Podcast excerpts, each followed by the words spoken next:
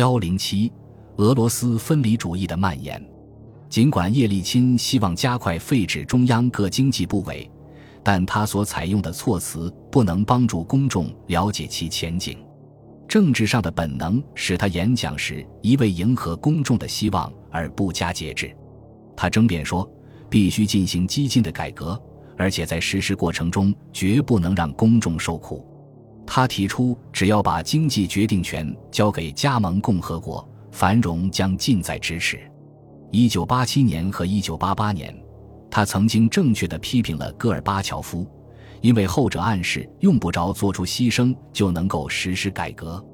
现在他取得了权威，但看上去却正在犯同样的错误。但是，又有哪个政治家会打着提高价格、减少福利？增加失业的牌子去竞选呢？一名以私有资产正纲参加竞选的政治人物，在被俄罗斯最高苏维埃选为叶利钦的副手后，开始崭露头角。这就是鲁斯兰·哈斯布拉托夫，他是莫斯科普列汉诺夫学院的一名经济学家。他的祖国是车臣印古什共和国，位于高加索山脉北部。过去，他还在格罗兹尼，车臣印古什共和国的首府。的时候就已经被选入了俄罗斯人民代表会议。我过去从未见过他，所以他当选之后不久，我便请求进行一次礼节性拜访。哈斯布拉托夫四十多岁，相貌英俊，他使我想起了我的朋友法吉尔伊斯康德尔，一个深受人们喜爱的作家，来自离格罗兹尼不远的阿布哈兹，但是那里属于格鲁吉亚共和国，而不是俄罗斯。然而。他说的话给我留下的印象比对他的相貌更深刻，他的思想比当时的叶利钦还要激进。在俄罗斯高级官员中，他第一个告诉我，俄罗斯将很快成为苏联的继承者。他预测苏联将会变成一个松散的邦联，不需要统一的宪法，因为它将不带有国家的属性。它将由一个简短的联盟条约来定义，这个条约将在联盟各共和国之间商定。可能会包括十到十二项原则性条款，只有各共和国有权征税，他们将决定向联盟预算做出多大的贡献，这非常类似于联合国成员国的做法。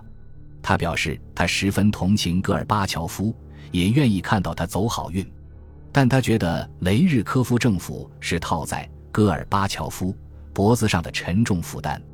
他认为经济决策权应交给各加盟共和国。这样做对戈尔巴乔夫有利，我们可以帮助他办一些他在中央无力办的事。他说，俄罗斯迫切希望实现经济私有化，但现有官僚体制阻碍了任何真正的进展。只有将权力转移到各加盟共和国，才能够绕过各官僚机构实现私有化。他在很大程度上希望戈尔巴乔夫掌握对外政策的决策权。但是俄罗斯将坚持在苏联驻外大使馆中派驻自己的代表，因为他希望独立地处理他的对外经济关系。以后，他将逐步采取与苏联有所区别的政治立场，例如，在反对伊拉克入侵科威特问题上，他主张采取比戈尔巴乔夫更为强硬的立场。最终，海外的苏联大使馆将变成俄罗斯大使馆，因为俄罗斯将是继承国。事实上。哈斯布拉托夫认为，不管建立何种联盟，他都将只具有极少的几项职能，对核武器的控制就是其中之一。但是对常规军事力量的控制将转给各个共和国。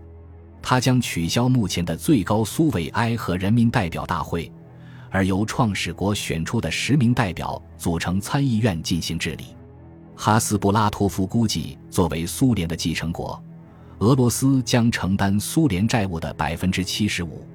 我离开哈斯布拉托夫的办公室时感到十分震惊，正如我在三月份听到谢瓦尔德纳泽宣布辞职的消息时那样。绝大多数的俄罗斯改革者们都预测苏联将会继续存在。如果他们的预言正确的话，苏联对经济活动的控制将会变得很小，但是将会保留外交政策的决定权，提供共同防卫。保持一种货币制度，以及实行对电讯、长途运输等基础设施的控制。他们推测几个位于外围的小加盟共和国，例如波罗的海沿岸国家、摩尔多瓦和格鲁吉亚，可能坚持更大程度的独立，但是会把避免损害苏联占据的经济空间当成重要的任务。这样一来，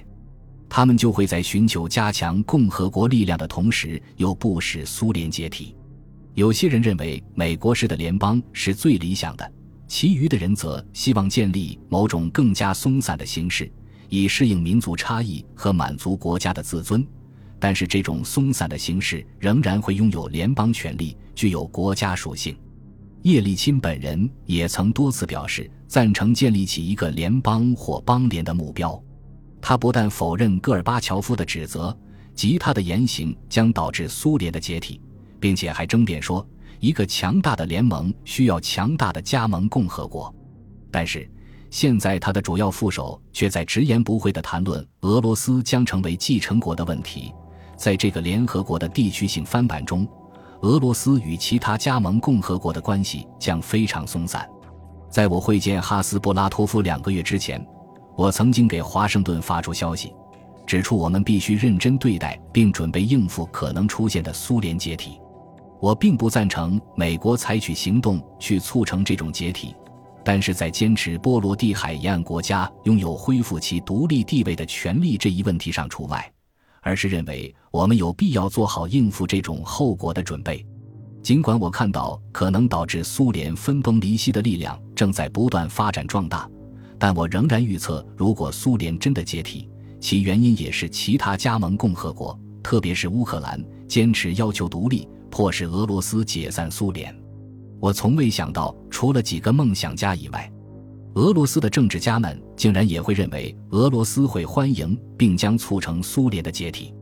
哈斯布拉托夫并非一个古怪的梦想家，而是在俄罗斯议会中赢得第二把交椅的著名的经济学家。戈尔巴乔夫在决定国家的经济改革目标上表现出无能，一些对此感到越来越沮丧的人开始谈论起同样的观点。米哈伊·波查罗夫就是其中之一。波查罗夫是从一个经理转变成政治家的，他同时当选为苏联人民代表大会和俄罗斯人民代表大会的代表，最近刚被任命为俄罗斯议会高级经济委员会的主席。六月份时。他曾作为候选人竞选俄罗斯部长会议主席及总理，但是没有获得过半数的选票。自从1989年年初以来，我就定期与波查罗夫会晤，所以比较熟悉他的观点。他坚信，要建立起市场经济，必须通过激进和迅速的行动来结束中央对经济的控制，解散国有企业，并从而形成竞争。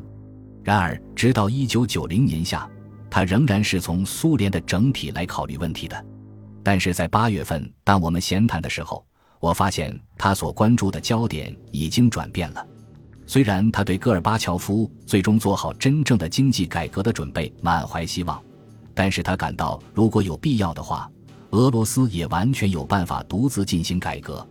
因此，假如戈尔巴乔夫再一次在进行根本性改革这个问题上犹豫不决，他预计俄罗斯将会牵头，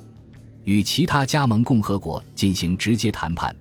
这将导致产生新的结构来取代顽固的中央管理体制。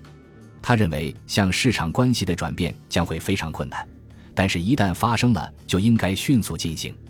他预测其结果是，苏联将类似于1993年马约生效之后的欧洲共同体，一些主权国家拥有共同的经济空间和统一的货币。并且拥有行使管理功能或者建议功能的机构，例如位于布鲁塞尔的欧盟委员会和位于斯特拉斯堡的欧洲议会。